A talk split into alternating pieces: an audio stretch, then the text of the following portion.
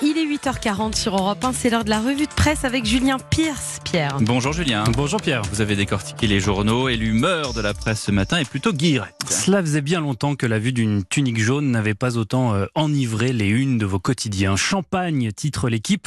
Champagne pour Julien Alaphilippe, précise le courrier Picard. Et oui, car c'est à Épernay, au pays du vin qui pétille, que le français s'est paré hier soir de doré. Ah, qu'il fut éclatant, Julien, à travers les coteaux empanachés, à la poursuite de ce maillot dont il a tant rêvé. Il en a dépoussiéré des grappes de raisin à mouliner ainsi, avec ses jambes noueuses comme un cep de vigne, écrit Jean-Luc Gatelier dans l'équipe. Mais de quel tanin Alaphilippe est donc fait? Comment arrive-t-il à gicler de la sorte sans jamais mettre d'eau dans son vin? La réponse est à lire dans Libération. Le numéro 1 mondial n'a pas grandi avec du Romané Conti sur la table familiale. C'était plutôt Rouge qui tâche, père musicien dans les balles musettes, mère, femme de ménage. Des Duromal, généreux, authentiques, autant de qualités transmises au fiston à la Philippe, qui en font aujourd'hui un coureur fantastique. Il n'y a pas que les cyclistes qui sillonnent les, tours de, les, les routes du Tour.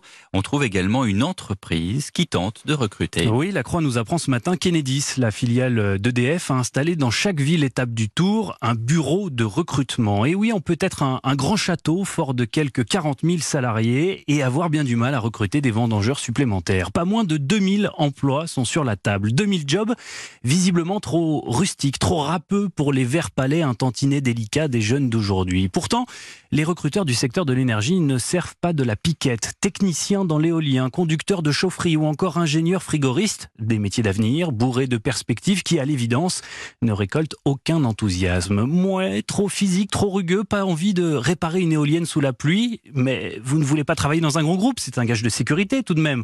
Non, je préfère les structures à taille humaine, les petits vignobles à l'esprit start-up. Attendez, CDI, prime d'intéressement et même aide au logement, c'est pas rien. Et pourtant, et pourquoi pas un pot de vin tant qu'on y est? Non, mesdames, messieurs les recruteurs, séchez vos larmes. Ce chez-là n'est pas fait pour nos 20 ans d'âge. Résultat, écrit la Croix, les directeurs du secteur de l'énergie songent de plus en plus à faire appel à des travailleurs détachés, des travailleurs étrangers que l'on retrouve déjà aujourd'hui dans les vignes à la saison des vendanges. Et s'il y a une chose en revanche que les jeunes ne boudent pas, Julien, ce sont les vins de France. Comprenez les anciens vins de table, ces bouteilles pas chères à partir de 2 euros. Ce sont euh, des vins sans indication géographique, libres de toutes les contraintes des AOP, les appellations d'origine protégée. Eh bien, ces vins de France cartonnent, nous, nous expliquent les échos. Chez nous, les ventes ont bondi de 37% l'année passée. Pareil à l'export. En Amérique du Nord, par exemple, les volumes écoulés ont été multipliés par 7 rien que ces six dernières années. La raison de ce succès, les jeunes, explique un vigneron. Les clients de 20 à 30 ans se moquent des appellations.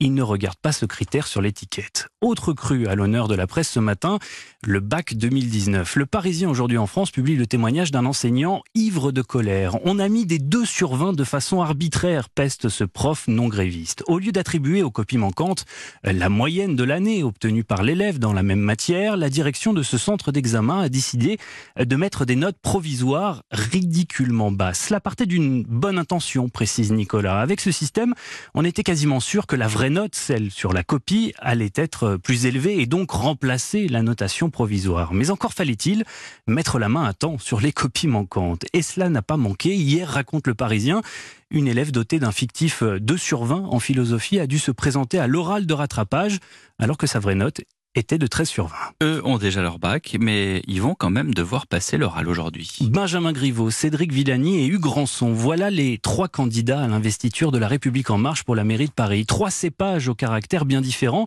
et qui auront chacun une heure cet après-midi pour convaincre la commission de les désigner. A priori, Griveaux bénéficie d'une longueur d'avance sur ses adversaires, écrit le Figaro. Le macroniste historique est plus coté, plus lié au palais de l'Élysée. C'est une supercherie, siffle la Charente Libre dans un édito au vitriol. Le pouvoir suprême tire les ficelles en coulisses pour obtenir une distribution à son goût, regrette Jean-Louis Hervois, avant de conclure. La soif de renouvellement promise en 2017 semble comme euh, évaporée, ne reste que la soif de pouvoir, avec modération s'il eh vous bien, plaît. Voilà un grand cru de revue de presse. Merci beaucoup, Julien Pierce.